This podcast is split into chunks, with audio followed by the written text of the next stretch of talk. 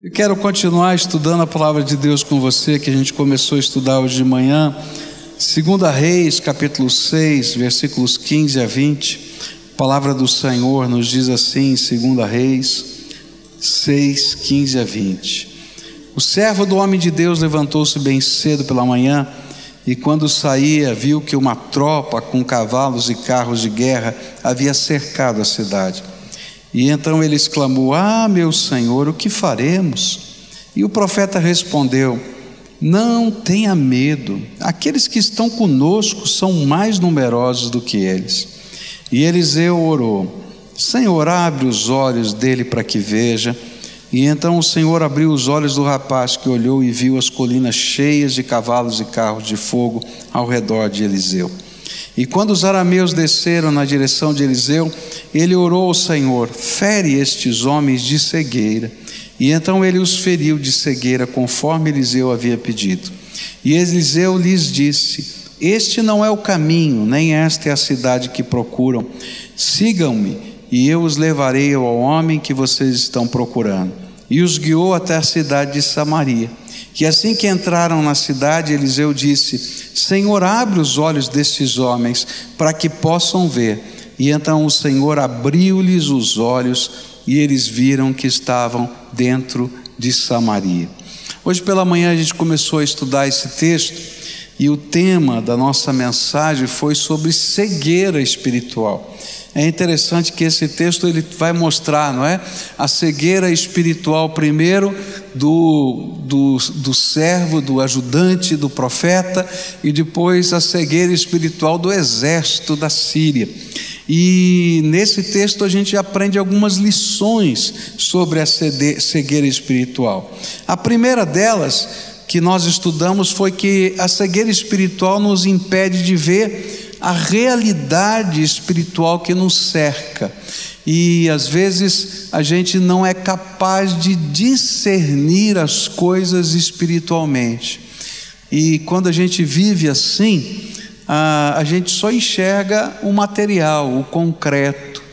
E eu disse que havia uma grande diferença entre esses dois homens, Eliseu e o seu servo, o seu ajudante. É, um não se continha em desejar mais de Deus.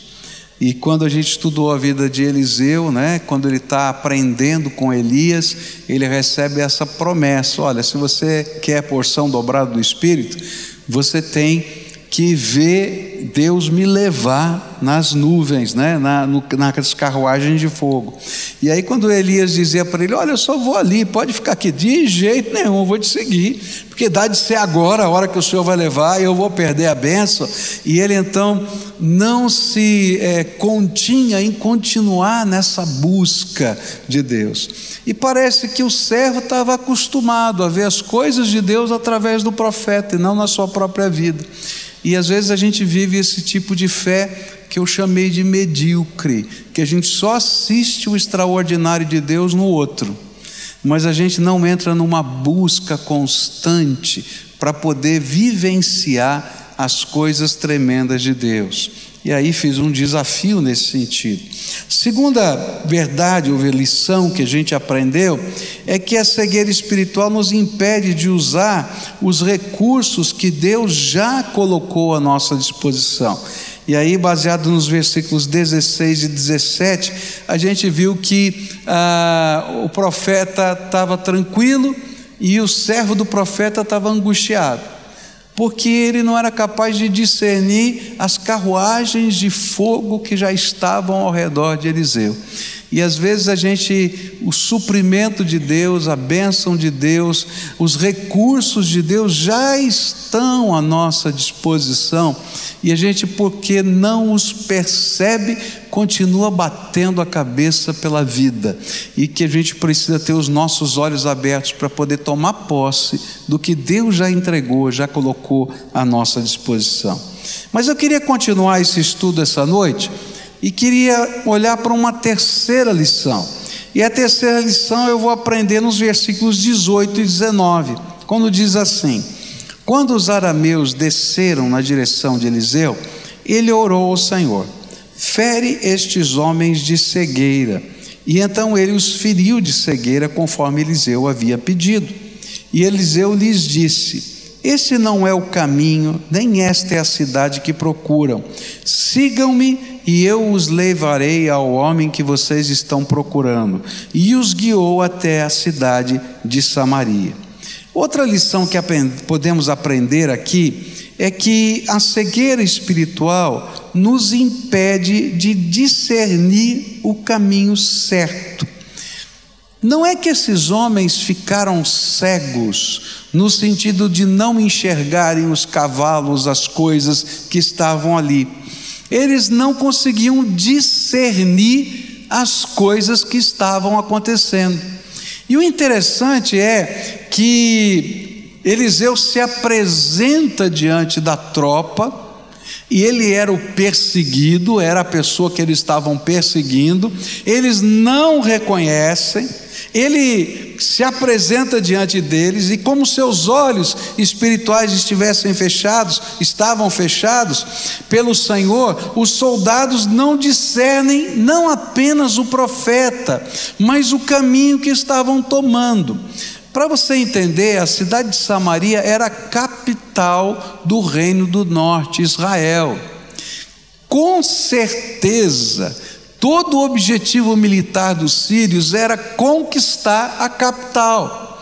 E a capital certamente estava em todos os mapas de guerra de qualquer tropa, de qualquer soldado, quanto mais de uma tropa tão especializada quanto esta, porque o rei mandou a tropa de elite dele para prender Eliseu, o profeta, porque o profeta contava ao rei de Israel todos os planos que o, que o, que o rei da Síria montava com os seus generais. Então eles tinham que neutralizar esse profeta. Então ele escolheu o melhor soldado, a melhor equipe, escolheu os melhores comandantes, os mais treinados. Não foi um batalhão pequeno, foi uma grande tropa. Eles cercaram uma cidadezinha pequenininha com um grande poder bélico. Mas apresenta-se Eliseu diante deles e diz assim: Eu vou ensinar o caminho para vocês. E ele vai na direção da cidade de Samaria.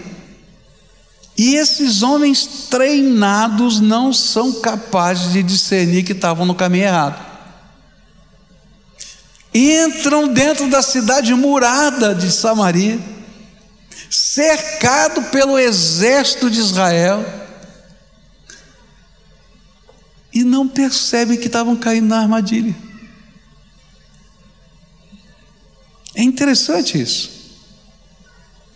E apesar de ser extraordinário esse fato, ele nos ajuda a compreender que quando os nossos olhos estão fechados espiritualmente, nós podemos nos perder até quando achamos que estamos no caminho certo. É interessante isso, né? A gente se perde às vezes até no caminho certo. É interessante que quando eu comecei a pastorear na cidade de São Paulo, eu trabalhava antes disso no centro da cidade de São Paulo. Então eu pegava o meu carro e saía do bairro em que eu morava, seguia o trânsito todo, né, o rumo todo, chegava até lá o lugar onde eu trabalhava no centro, guardava meu carro no estacionamento e ia trabalhar. E era a primeira semana que eu estava indo trabalhar na igreja. Sabe o que eu fiz? Eu peguei o meu carro e segui direto para o centro da cidade. Quando eu cheguei no centro da cidade, eu falei: o que, que eu estou fazendo aqui? Eu tinha que ter parado lá, não sei quantos quilômetros lá atrás, onde estava a igreja. Porque eu liguei o piloto automático, sabe? E fui direto pelo rumo, né? E dirigindo e tal, etc. E eu nem me percebi que estava no caminho errado. Eu penso que às vezes na nossa vida é assim. A gente entra no piloto automático e não é capaz de discernir o que Deus está falando. A gente não é capaz de discernir a presença de Deus, a gente não está sendo capaz de discernir os conselhos do Senhor, a gente não é capaz de discernir os alertas do Senhor, porque os nossos olhos espirituais estão fechados. E eu tenho visto muitas pessoas perdidas por causa disso. Eu conheço muita gente que está vivendo uma grande confusão no casamento. E não são capazes de enxergar os caminhos errados que estão tomando no seu próprio relacionamento. E sabe, parece tão natural, mas tão natural, mas eles ligam o piloto automático porque sempre fizeram desse jeito e não estão percebendo a encrenca que estão construindo ao longo de anos. E aí o Senhor diz assim: Deixa eu abrir os teus olhos para você enxergar o meu caminho, o jeito de ser marido, o jeito de ser esposa, o jeito de ser pai, o jeito de ser filho, o jeito de poder discernir as situações da vida. Às vezes nós estamos trilhando caminhos assim e não estamos percebendo o que está acontecendo com os nossos filhos. Mas, alguns dias atrás, eu conversando com uma pessoa, disse assim: Puxa vida, querido, eu não vejo mais você na igreja, onde você está?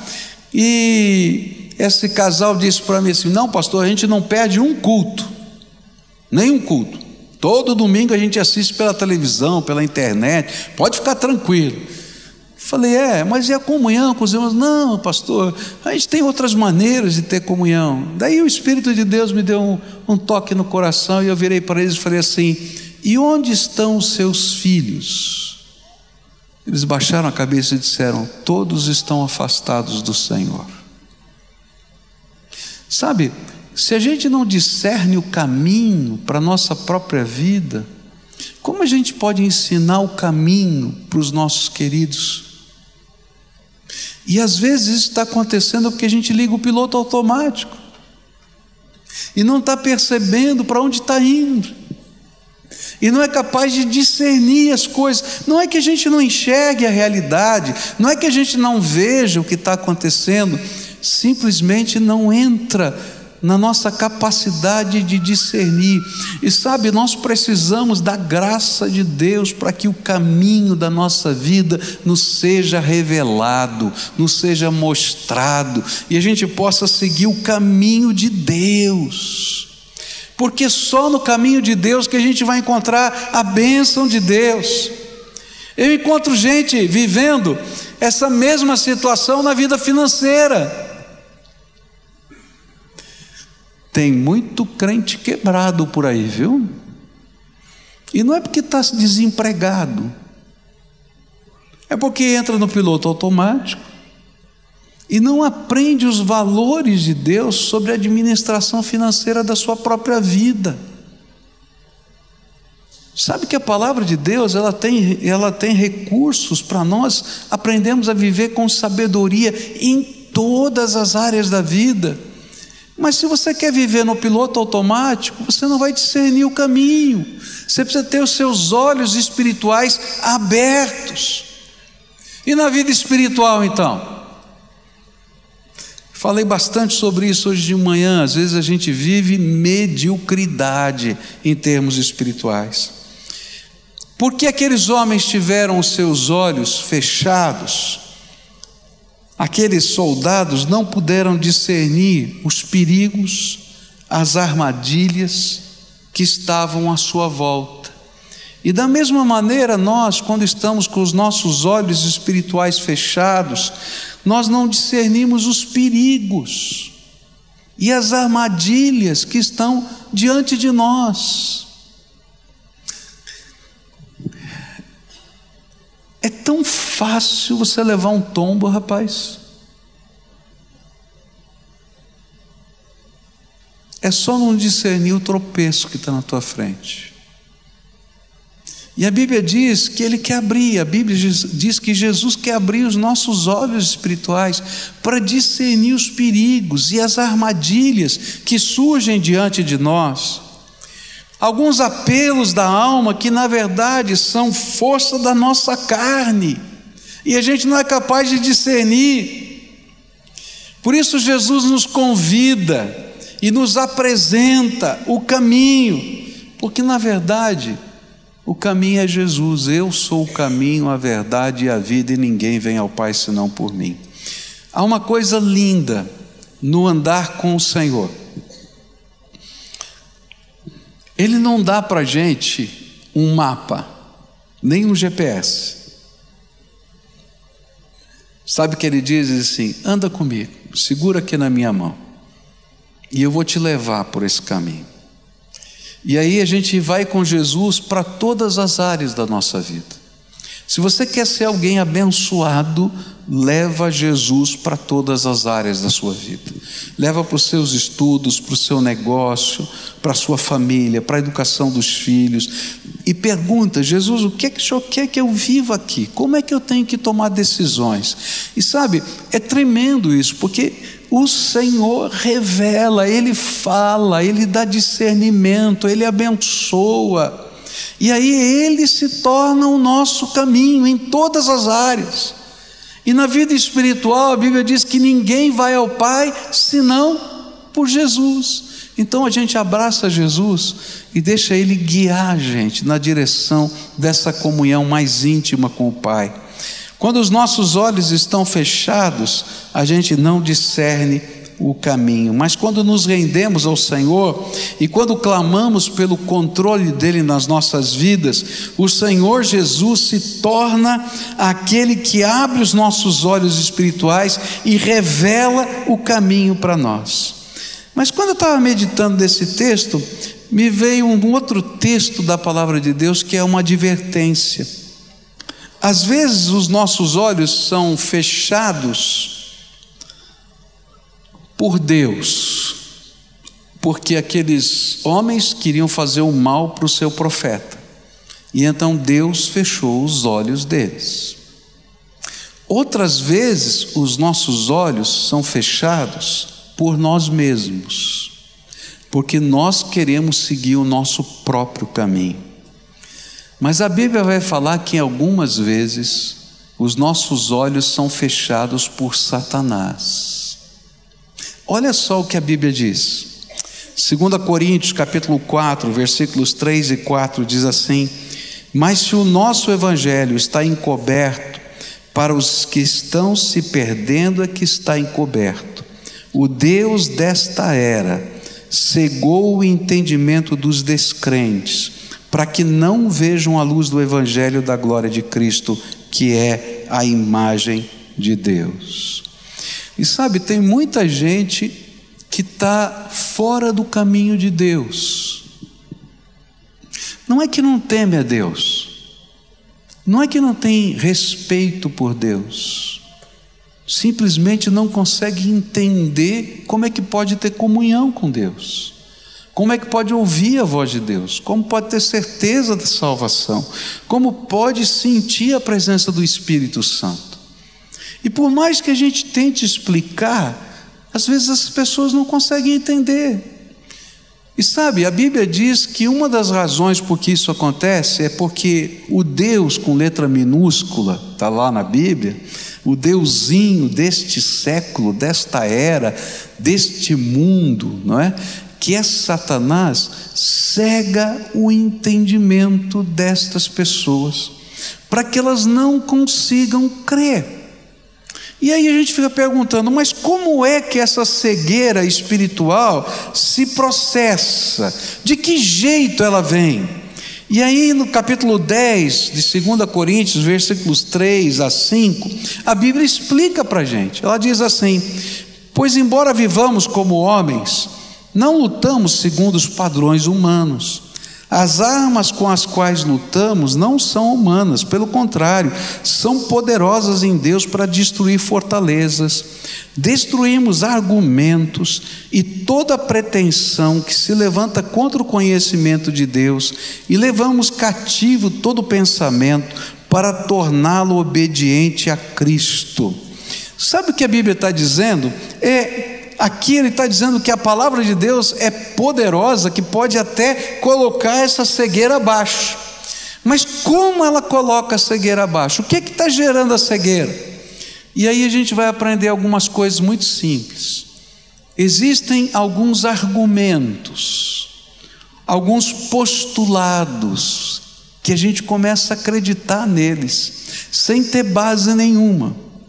Por exemplo, tem muita gente que diz assim: Deus para mim é amor absoluto. Por isso eu não creio no inferno. Você já ouviu isso? Não é verdade? De onde veio esse pensamento? Eu vou dizer para você de onde veio: do Deus desse século. Porque Deus revela quem Ele é nas Escrituras. E Ele diz que Ele é o perfeito amor, mas Ele é a perfeita justiça. E porque Ele é o perfeito amor e a perfeita justiça, Ele tem que achar o equilíbrio entre amor e justiça. E por isso vai haver juízo final nessa história da humanidade.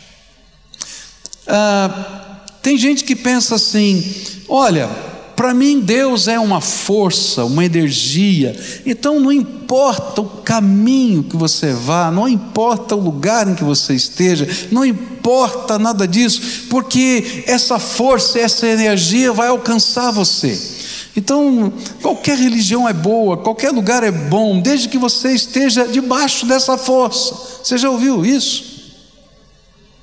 Agora, de onde veio esse pensamento? Com certeza não veio da palavra de Deus, porque a Bíblia diz muito fortemente que só tem um caminho. O Deus desse século vai dizer assim: Deus não é pessoa, é energia. Tem outros que pensam assim, segundo a nova era, não é? Que como não existe um Deus pessoal, existe apenas uma força, ele tem um polo positivo e um polo negativo.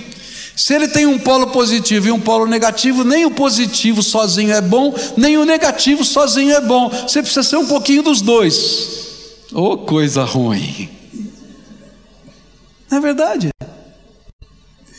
Sabe, o meu Deus não é uma força, ele é uma pessoa e ele se revela e ele fala, mas o Deus desse século, ele vai colocando uma série de argumentos na nossa mente, e esses argumentos fazem parte da nossa cultura, da nossa sociedade e nos impedem de discernir o caminho.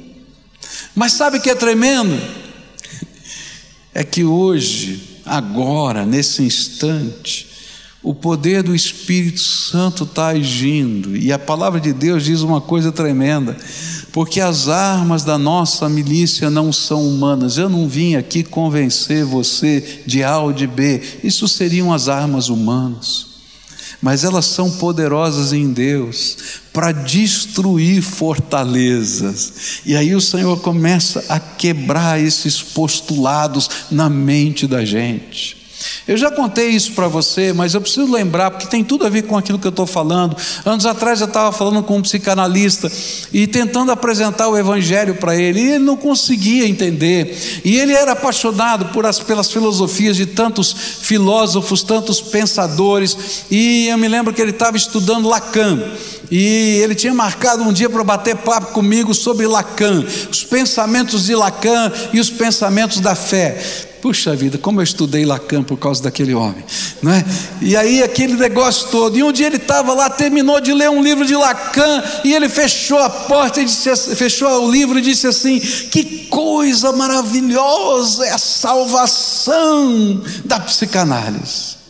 E naquela hora, o Espírito Santo de Deus visitou homem, aquele homem na casa dele e disse assim: que pequenininha é a tua salvação porque ela termina no próximo conflito.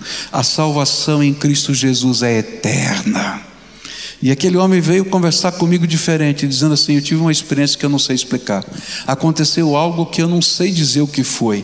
Eu não posso dizer que eu ouvi com esse ouvido, que senão seria alucinação. Mas eu ouvi Deus. Deus está falando comigo. E Ele falou isso. Me explica sobre a salvação eterna. Sabe, o caminho de Deus abre os olhos daqueles que estão cegos pelo Deus desse século e pega os argumentos de hoje e começa a colocar em conflito, não porque a gente tem capacidade de convencer, mas por causa da visitação do Espírito. E é por isso que ele diz que esses, essas armas são poderosas em Deus para destruir fortalezas, porque esses argumentos se tornam fortalezas espirituais na nossa mente. A gente não consegue dar um passo adiante, a gente não consegue enxergar o próximo capítulo, porque a gente fica parado naquela fortaleza, limitado, e aí vem uma intervenção de Deus que a gente não sabe explicar. É aquela fortaleza cai. E eu acho tremendo o restante daquele verso que diz assim: e leva cativo à presença de Cristo os nossos pensamentos. E aí a gente muda de patamar. Eu estou olhando aqui e só enxergando essa realidade. E os meus olhos se abrem para entender que existe um Deus todo-poderoso, eterno, maravilhoso, transcendente, espiritual, que quer ter comunhão comigo. Por isso eu vim dizer para você hoje: não impeça, não permita que os seus olhos se fechem para enxergar aquilo que Deus quer fazer na tua vida. Tem coisas tremendas de Deus que Ele quer fazer na tua vida. E eu queria terminar com a última lição. Versículos 20 a 23, eu acho tremendo. Assim que entraram na cidade, Eliseu disse: Senhor, abre os olhos desses homens para que possam ver. E então o Senhor abriu-lhes os olhos, e eles viram que estavam dentro de Samaria. E quando o rei de Israel os viu, perguntou a Eliseu: Devo matá-los, meu pai? Devo matá-los? E ele respondeu: Não, Costumas matar prisioneiros que capturas com a sua espada e o teu arco? Manda-lhes servir comida e bebida e deixe que voltem, deixa que voltem ao seu senhor. E então preparou-lhes um banquete, um grande banquete. E terminando eles de comer e beber, mandou-os de volta para o seu senhor. E assim as tropas da Síria pararam de invadir o território de Israel. É interessante que quando os olhos dos soldados sírios se abriram, eles estavam cercados na cidade de Samaria.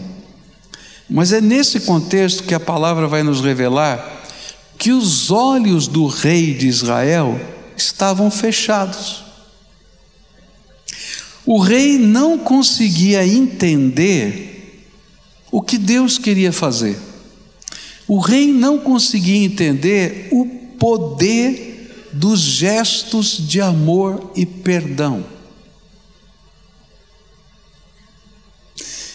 Esse rei estava pensando assim: essa vai ser a maior vitória de Israel.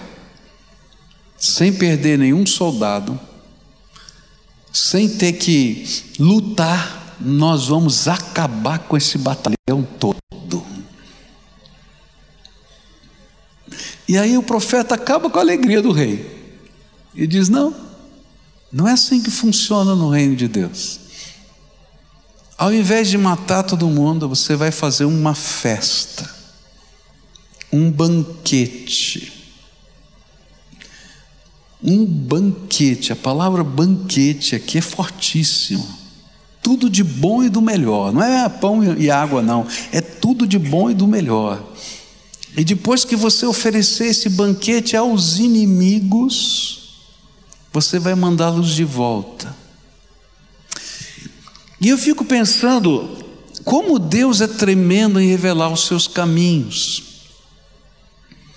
Porque se o rei tivesse matado aqueles soldados, certamente seria uma grande vitória em uma batalha. Mas a Bíblia diz que quando ele seguiu o jeito de Deus, a guerra acabou.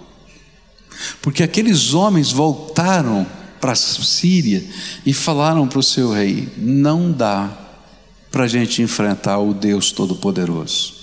Tem algo extraordinário que a gente não consegue explicar. A gente não conseguiu ver os mapas, a gente não conseguiu entender os processos. A gente não entendeu nem o banquete, esses caras são loucos. Fizeram até um banquete para a gente.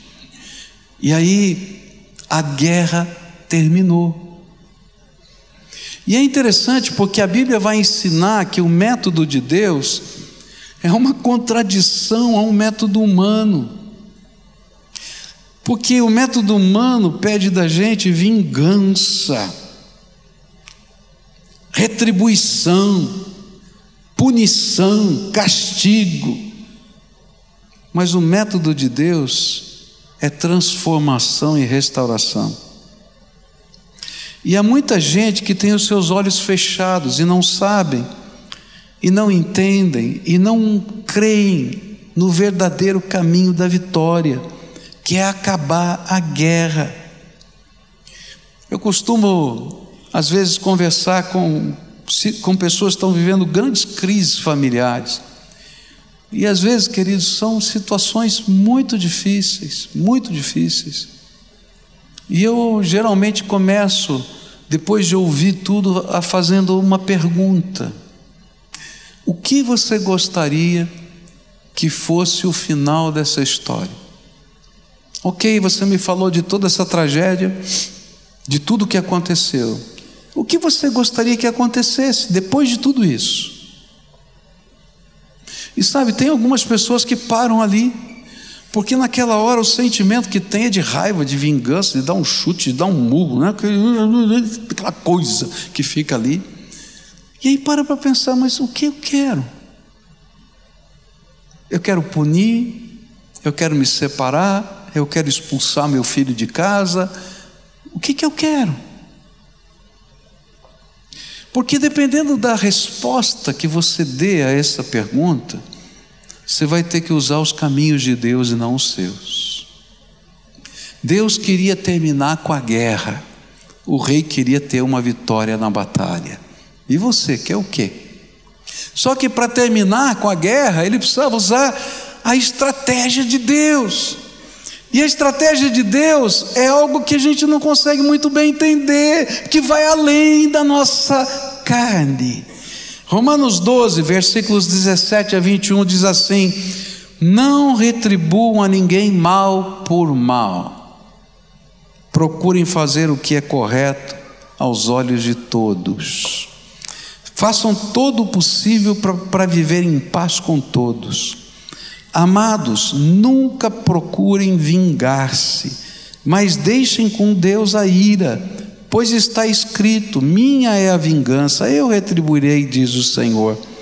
Pelo contrário, se o seu inimigo tiver fome, dele de comer, se tiver sede, dele de beber. Fazendo isso, você, você amontoará brasas vivas sobre a cabeça dele. Não se deixe vencer pelo mal, mas vençam o mal com o bem.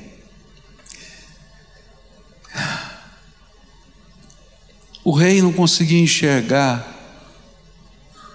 o jeito de Deus. E sabe, o jeito de Deus é que a gente pode mudar a história se a gente aprende essas palavras que estão aqui no livro de Romanos. Sabe, o nosso amor, o nosso perdão é mais poderoso do que a nossa vingança e a nossa ira. A gente acumula brasas vivas sobre a cabeça das pessoas, porque o Espírito de Deus começa a trabalhar, porque a gente está agindo em nome do Senhor. Eu não vou dizer para você que é fácil perdoar. Hum. É difícil perdoar porque há um sentimento de injustiça dentro da gente, de que a gente tem que pagar a conta sozinho. E não fui eu que fiz a dívida. Mas quando eu lembro que Jesus ensinou para a gente, na oração do Pai Nosso, quando ele disse: Pai, perdoa-nos, por quê? Você sabe a oração? Por quê? Nós o quê? Perdoamos os nossos devedores. Ah, não sabe a oração do Pai Nosso, temos que fazer aqui, né? Pai, perdoa-nos, por quê? O quê? Nós os perdoamos os nossos devedores. Você perdoa? Entende? Às vezes nossos olhos estão fechados, a gente quer vencer uma, uma batalha e está perdendo a guerra a vida inteira. Quando o Senhor usou o profeta para abrir os olhos do rei, E aqueles homens, depois de serem de banquetearem, se foram embora e compartilharam o que Deus tinha feito. Ninguém podia segurar o rastro do testemunho do amor que ficou. E eu quero dizer para você: ninguém segura o rastro do testemunho do amor. É tremendo isso.